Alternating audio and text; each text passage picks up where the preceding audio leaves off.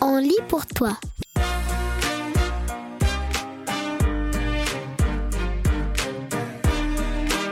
Aujourd'hui, on lit pour toi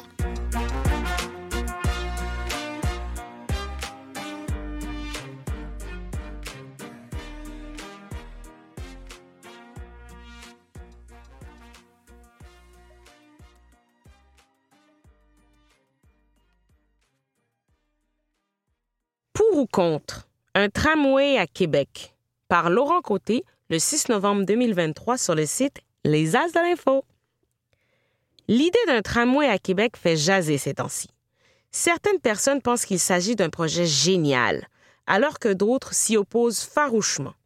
Mais pourquoi un aussi gros débat? Discutons ensemble dans ce nouveau pour ou contre. Avant de commencer, examinons ce qu'est un tramway.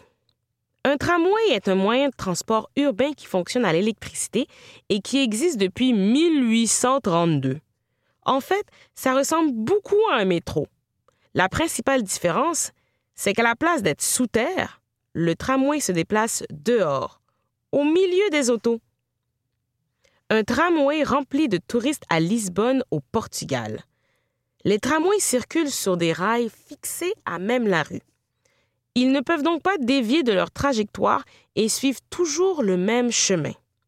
Le tramway tire son énergie du fil au-dessus de lui, qui achemine l'électricité jusqu'à son moteur et fait tourner ses roues. Le tramway est parfois considéré comme une technologie dépassée. Mais dans les dernières années, de nombreuses villes en Norvège, en France et aux États-Unis, notamment, ont accueilli les tramways dans leurs rues avec un grand succès. Il y en a d'ailleurs un à Toronto, la plus grande ville du Canada. Un tramway moderne dans la région de Paris en France. Le savais-tu? Québec a déjà eu un tramway. Il a été opérationnel de 1897 à 1948. Sa disparition est due à l'automobile, qui s'était lors imposé comme moyen de transport principal le côté pour. La ville de Québec est en pleine croissance. De plus en plus de gens viennent s'y installer et qui dit plus d'habitants dit plus de personnes qui ont besoin de se déplacer. Des experts ainsi que le maire de Québec, Bruno Marchand, voient donc le tramway comme une solution idéale pour régler le problème. En effet, il a été prouvé que dans une ville où le transport en commun est fiable et régulier, les gens ont moins tendance à utiliser leur voiture dans un contexte de crise climatique où on essaie de réduire ces gaz à effet de serre, il s'agit d'une option intéressante. Le tramway est également plus rapide que l'autobus car il n'a presque jamais besoin de s'arrêter, en plus d'être plus confortable. Effectivement, il n'y a pas de nid de poule quand on voyage sur des rails. Finalement, le tramway permet aussi d'avoir des routes moins achalandées. En effet, les voitures prennent beaucoup d'espace comparativement au transport en commun pour déplacer le même nombre de personnes. Le côté contre. Le principal argument contre un tramway à Québec est le coût du projet. Au départ, il avait été estimé que la mise en place d'un réseau de tramway coûterait autour de 3 milliards de dollars. C'est déjà beaucoup d'argent. Mais la semaine dernière, Bruno Marchand a laissé entendre que la facture serait plutôt de plus de 10 milliards de dollars. C'est plus du triple. Le gouvernement du Canada, le gouvernement du Québec ainsi que la ville de Québec se partageraient les coûts. Au bout du compte, ce sont donc les citoyens qui vont payer cette somme à travers leurs taxes et leurs impôts. L'annonce de M. Marchand a mis beaucoup de gens en colère qui croient que cet argent devrait être utilisé pour autre chose. Certaines personnes pensent aussi que le tramway n'est pas aussi efficace que l'autobus ou le métro. Il est vrai que même s'il a la priorité au feu de circulation, il est obligé de rester sur ses rails et peut donc rester coincé s'il a un obstacle sur son chemin. Il est également moins bien adapté à l'hiver que d'autres moyens de transport. Finalement, il y a aussi des gens qui croient que les fils électriques nécessaires au fonctionnement d'un tramway seraient très laids et défigureraient la ville de Québec. Il y a toujours l'option d'enfouir ces fils sous terre, mais cela coûterait encore plus cher. En résumé, les pour. Meilleur que la voiture pour l'environnement, plus rapide que l'autobus et permettrait de libérer de l'espace sur les routes. Les contre. Très coûteux, est contraint de rester toujours sur ses rails, ces fils électriques pourraient être laids. Et toi, es-tu pour ou contre un tramway à Québec? Ou entre les deux?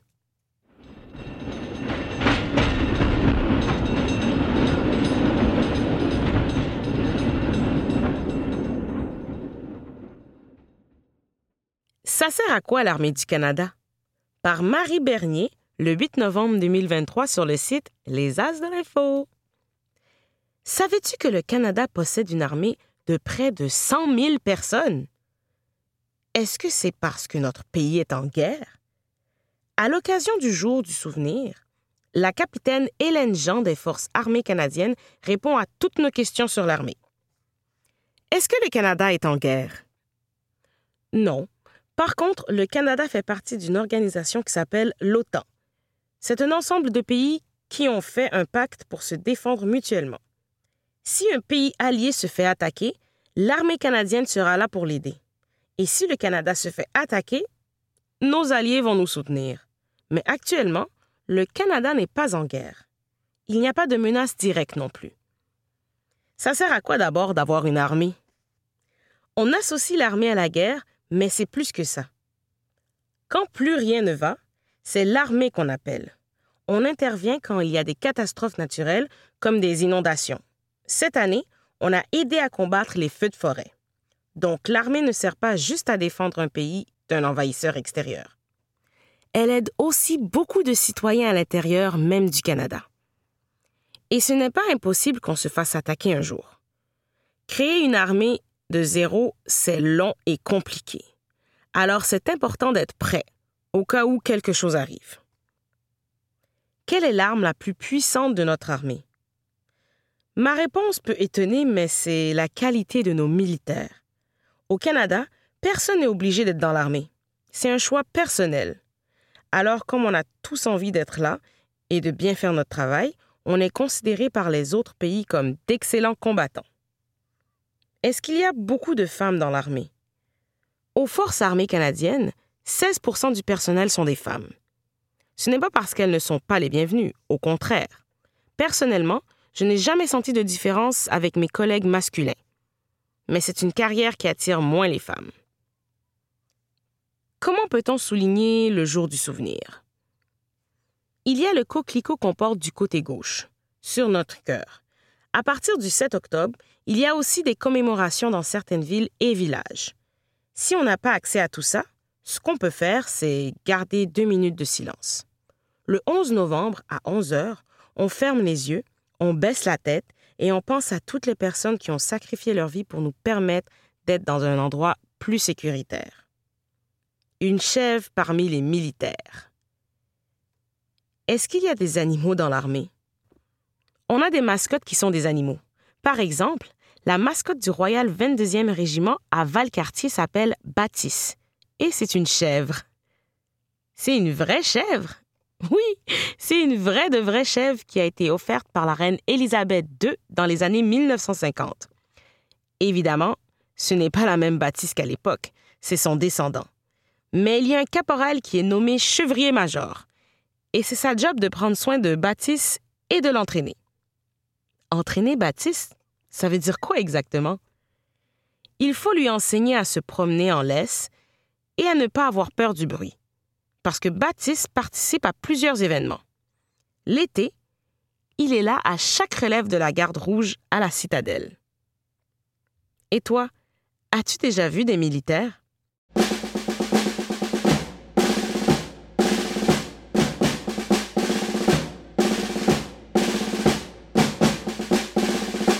Il sera une fois des maisons sur la Lune par Frédéric Lavoie le 10 novembre 2023 sur le site Les As de l'Info. Frédéric Lavoie, journalistes et auteurs aiment fusionner journalisme et littérature. Laisse-le te raconter un véritable récit à la manière d'un conte. Parfois, la réalité surpasse l'imaginaire. Il est une fois à notre époque des gens qui veulent bâtir des maisons sur la Lune pour que des humains puissent un jour y habiter. La Lune? Ce désert de roches accessible seulement par fusée. Cet astre où personne ne peut survivre une seule seconde sans combinaison spatiale et bonbonne d'oxygène? Cet endroit que seulement douze humains ont déjà visité pour quelques heures à peine? Et la dernière fois, il y a plus d'un demi-siècle? Oui, cette lune-là. Mais pourquoi bâtir des maisons dans un endroit aussi peu hospitalier? Cette drôle d'idée est apparue il y a quelques années à la NASA, la fameuse agence spatiale américaine. Beaucoup d'argent a été investi dans ce projet. Qui voudrait bien quitter la Terre pour aller habiter dans un édifice en forme de cocotte de pain sur la Lune? Oh là, pas trop vite. Une étape à la fois. Voyons d'abord comment la NASA compte construire des cocottes maisons. En fait, la NASA songe à utiliser une technologie assez nouvelle et pratique, l'imprimante 3D. Sur Terre, cet outil qui permet d'imprimer à peu près n'importe quoi en trois dimensions sert déjà pour fabriquer des maisons morceau par morceau. Mais comme une imprimante habituelle a besoin d'encre pour imprimer du texte, une imprimante 3D a besoin de béton pour imprimer un mur en béton ou de plastique pour produire une chaise en plastique. Et sur la Lune, il n'y a pas de plastique ni béton et encore moins de quincaillerie pour s'en procurer. La solution la plus simple serait évidemment de transporter ces matériaux à partir de la Terre. Mais ce serait terriblement cher. Imagine un million de dollars pour une brique. Des scientifiques ont donc eu une idée. Et si on utilisait la poussière qui se trouve directement à la surface de la Lune pour nourrir l'imprimante 3D? Pas fou! Mais il y a un léger problème. Cette poussière est toxique pour les humains et elle est tranchante comme du verre. Décidément. Il faudra encore bien des expériences pour arriver à la transformer en matériau de construction sécuritaire. Malgré tous ces obstacles, la NASA est confiante que des gens pourront habiter sur la Lune dès l'an 2040, c'est-à-dire dans moins de 20 ans. D'ici là, la NASA compte envoyer à quelques reprises des astronautes sur la Lune. Question de préparer le terrain pour le jour où des humains pourront devenir des extraterrestres, c'est-à-dire des gens habitant à l'extérieur de la Terre. Mais revenons à notre question pourquoi quiconque voudrait habiter sur un astre aussi inhospitalier que la Lune? Notre planète ne va pas très bien, mais au moins, il est encore possible d'y respirer sans bonbonne d'oxygène. La NASA a une réponse à cette question. Une réponse assez surprenante. La Lune est le meilleur endroit pour se pratiquer à vivre dans l'espace. Car en fait, le véritable objectif, c'est qu'un jour, des humains aillent habiter sur Mars. En 2019, la NASA a lancé le programme spatial Artemis, dont l'objectif est de relancer l'exploration de la Lune et d'y installer une base permanente. Dans deux ans, des astronautes devraient allunir. Ils seront les premiers depuis 1972. Pendant ce temps, la NASA mène aussi des expériences pour préparer des humains à se rendre sur Mars. Un voyage beaucoup plus long et complexe. Il ne faut que trois jours pour parcourir la distance entre la Terre et la Lune, mais sept mois pour se rendre jusqu'à Mars. Et toi, aimerais-tu un jour visiter ces maisons lunaires?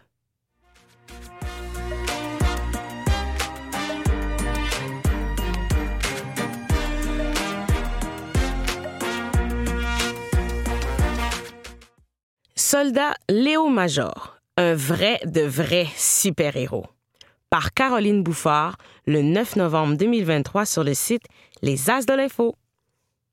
Les exploits du soldat canadien Léo Major sont dignes d'un film d'Hollywood. À lui tout seul, il a libéré une ville des Pays-Bas des Allemands pendant la Deuxième Guerre mondiale. Depuis, chaque année, les habitants de cette ville le célèbrent. Mais Léo Major est encore très peu connu ici au Canada. Laisse-moi te le présenter. En 1940, à l'âge de 19 ans, le Montréalais Léo Major s'enrôle dans l'armée canadienne. La Deuxième Guerre est déjà commencée depuis un an. En juin 1944, pendant un combat en France, il est blessé dans une explosion et perd un œil. Le médecin de l'armée lui annonce que la guerre est finie pour lui. Mais Léo refuse d'être renvoyé au Canada. Il veut continuer de se battre. Il capture 93 soldats seuls. Quelques mois plus tard, en octobre 1944, il est dans le sud des Pays-Bas, un pays d'Europe qu'on a longtemps appelé la Hollande. Il réussit seul à capturer 93 soldats allemands. En février 1945, il est à nouveau blessé dans une explosion. Il subit des fractures au dos et côte. On lui annonce pour la deuxième fois que la guerre est terminée pour lui. Il doit être transporté en Angleterre pour être soigné. Mais Léo Major s'enfuit. La Deuxième Guerre mondiale a commencé en 1939. Pendant ce conflit, les Alliés qui réunissaient plusieurs pays dont la Grande-Bretagne, les États-Unis et le Canada ont combattu l'Allemagne nazie d'Hitler, le Japon et l'Italie. La guerre s'est terminée en 1945 avec la victoire des Alliés. La libération de la ville de Zwolle. Le 13 avril 1945, Léo Major entre seul dans la ville de Zwolle, qui est sous le contrôle de l'armée allemande. Pendant toute la nuit, il court dans la ville, tire des grenades et annonce que l'armée canadienne est tout près. Il fait tellement de boucans qu'au matin, l'ennemi a fui et la ville de Zwolle est libérée. Pas une, mais deux médailles. On pourrait imaginer qu'après tout ça, Léo Major prendrait une retraite bien méritée. Eh bien non. En 1950, Léo Major part avec l'armée canadienne pour une nouvelle guerre, la guerre de Corée. À nouveau, il parvient à se démarquer par ses exploits. Il est d'ailleurs le seul militaire canadien à avoir reçu deux médailles de conduite distinguées dans deux guerres différentes. Zwoll se souvient. Léo Major est décédé en 2008 à l'âge de 86 ans. Le maire de la ville de Zwolle a fait le voyage jusqu'au Québec pour assister à ses funérailles. Il faut dire que la ville de Zwolle n'a jamais oublié Léo Major. Chaque année, les habitants se souviennent de sa bravoure lors de la fête de la libération de la ville. Une rue porte d'ailleurs son nom. En 2018, pendant un match de soccer, une bannière géante a même été déployée dans le stade. Et toi, crois-tu que l'histoire de Léo Major ferait un bon film? Quel acteur verrais-tu dans ce rôle?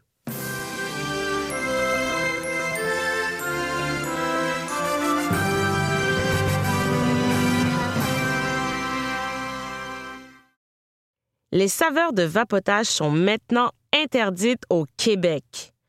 Par Émeric Epo le 7 novembre 2023 sur le site Les As de l'Info. Depuis le 31 octobre, il est interdit de vendre des saveurs de vapotage au Québec. Terminé les saveurs de melon d'eau, de fraises ou de fruits de la passion. Qu'est-ce que cette nouvelle loi va changer? Inciter les jeunes à moins vapoter. Vapoter, ce n'est pas vraiment bon pour la santé. Hein? Cela peut causer des problèmes respiratoires, des problèmes de cœur et ça peut aussi avoir des effets néfastes sur le développement de ton cerveau. Et pourtant, c'est quelque chose de très populaire chez les adolescents. Environ la moitié des élèves qui finissent l'école secondaire a déjà vapoté. Pourtant, la vente de cigarettes électroniques est interdite aux moins de 18 ans. Neuf jeunes Québécois sur 10 disent que ce sont les arômes qui les ont incités à commencer à vapoter. Source Fondation des maladies du cœur de l'AVC. C'est pourquoi le gouvernement a décidé d'interdire la vente de ces arômes partout au Québec. Depuis le 31 octobre, la seule valeur disponible désormais dans les magasins est le tabac. Francine Forget, directrice à la Fondation des maladies du cœur et de l'AVC au Québec, croit que cette loi va inciter les jeunes à arrêter de vapoter. La moitié des jeunes ont dit qu'ils cesseraient de vapoter si les arômes n'étaient plus disponibles, a-t-elle dit au journal La Presse. Le Québec limite aussi la concentration de nicotine dans les produits de vapotage. Ça veut dire qu'il y a moins de tabac dans ces produits. Une loi qui ne fait pas l'unanimité. La vapoteuse est utilisée par plusieurs fumeurs qui tentent d'arrêter de fumer la cigarette. Petit à petit, ils essayent de baisser leur consommation de nicotine pour éventuellement arrêter de fumer. La nicotine, c'est la molécule responsable de la dépendance au tabac. Mais si les saveurs ne sont plus disponibles, ces fumeurs vont-ils retourner à la cigarette? C'est ce que craignent certains spécialistes à propos de cette nouvelle loi. De plus, beaucoup de magasins ou d'entreprises de produits de vapotage disent qu'ils vont sûrement devoir fermer leurs portes car ils auront moins de clients. Certains employés pourraient perdre leur travail. Un autre problème, la vente illégale. Plusieurs fumeurs ont déjà dit qu'ils essaieront de se procurer leur saveur préférée malgré l'interdiction. Pour certains, ça veut dire se tourner vers des vendeurs illégaux.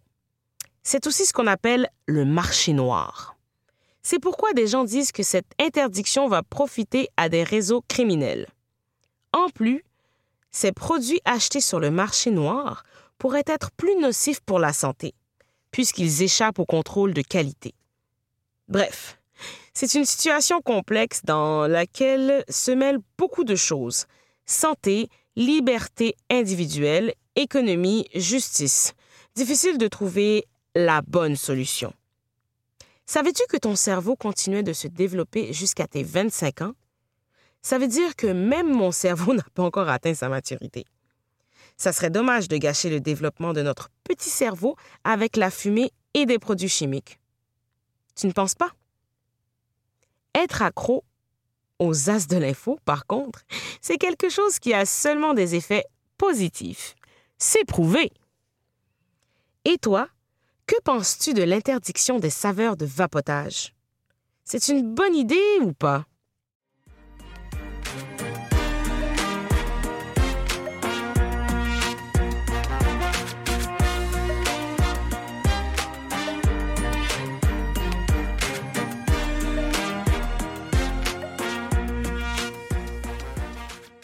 Est une fois le mystère du vieux pot de yogourt par Frédéric Lavoie le 3 novembre 2023 sur le site Les As de l'Info.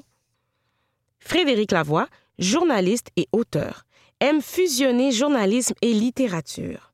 Laisse-le te raconter un véritable récit à la manière d'un conte. Parfois, la réalité surpasse l'imaginaire. Il est une fois, à notre époque, un pot de yogourt vide qui a fait un très long et mystérieux voyage d'un bout à l'autre de la planète. Tout commence quand deux journalistes du Myanmar, un pays d'Asie du Sud-Est, plongent les mains dans un tas d'ordures et tombent sur un pot de yogourt écrasé. Elles sont en train d'enquêter sur un grave problème qui touche leur pays, les dépotoirs illégaux. Car ce pot de yogourt et les autres déchets de plastique qui forment une montagne puante se trouvent en plein milieu d'une rue. Juste à côté, il y a des maisons où habitent des gens. En plus de devoir supporter la puanteur, les familles du quartier doivent zigzaguer entre les déchets pour se rendre à l'école et au travail. Et ces gens ne peuvent même pas se plaindre de cette situation car leur pays, le Myanmar, est dirigé par une dictature. S'il critique le gouvernement, il pourrait avoir de graves ennuis, peut-être même se retrouver en prison. Les deux journalistes cherchent donc à savoir d'où proviennent ces déchets. Elles ont en effet remarqué parmi plusieurs produits qui ne s'achètent même pas au Myanmar. Elles voudraient pouvoir questionner le pot de yogourt, mais un pot de yogourt, ça ne jase pas très fort. Heureusement, les inscriptions sur le pot sont encore lisibles les journalistes apprennent que ce pot contenait du délicieux yogourt aux cerises noires. L'emballage raconte aussi que ce produit a été vendu dans un pays très lointain, appelé le Canada. Mais pourquoi et comment ce pot a-t-il voyagé du Canada jusqu'au Myanmar, à 13 000 kilomètres de là? Mystère et cerises noires. En fait, ce pot de yogourt est loin d'être le seul déchet voyageur. Beaucoup de déchets partent des pays riches, comme le Canada, à destination de pays plus pauvres, comme le Myanmar. En théorie, ils sont transportés là-bas pour être recyclés dans une usine spécialisée. Sacs de pâtes, pots de yogourt, on peut voir des déchets étrangers parmi ce dépotoir au Myanmar. Selon les règles, le Canada peut envoyer des déchets vers des pays comme le Myanmar, mais seulement s'ils sont propres c'est-à-dire qu'ils ont déjà été nettoyés et peuvent facilement être recyclés. Ce n'était clairement pas le cas de ce pot de yogourt. C'est pourquoi les usines de recyclage du Myanmar l'ont rejeté et qui s'est retrouvé dans la rue. Alors, qui est responsable de ce désastre? Les compagnies qui envoient des déchets de plastique d'un bout à l'autre de la planète sans respecter les règles? Les gouvernements qui ne punissent pas ces compagnies? Ou les personnes qui ne lavent pas leur pot de yogourt vide?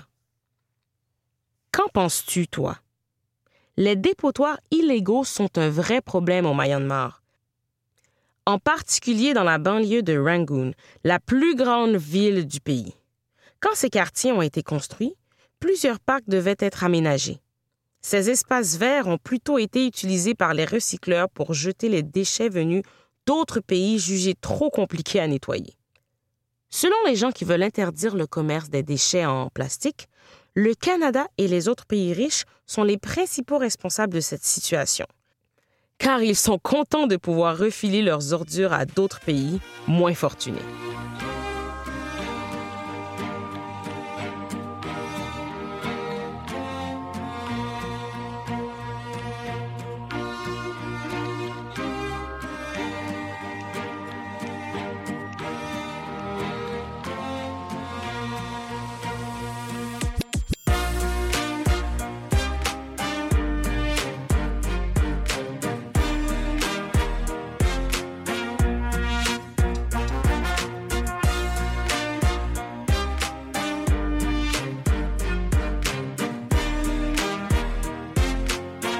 C'était Samantha Finn et on se revoit pour une prochaine lecture.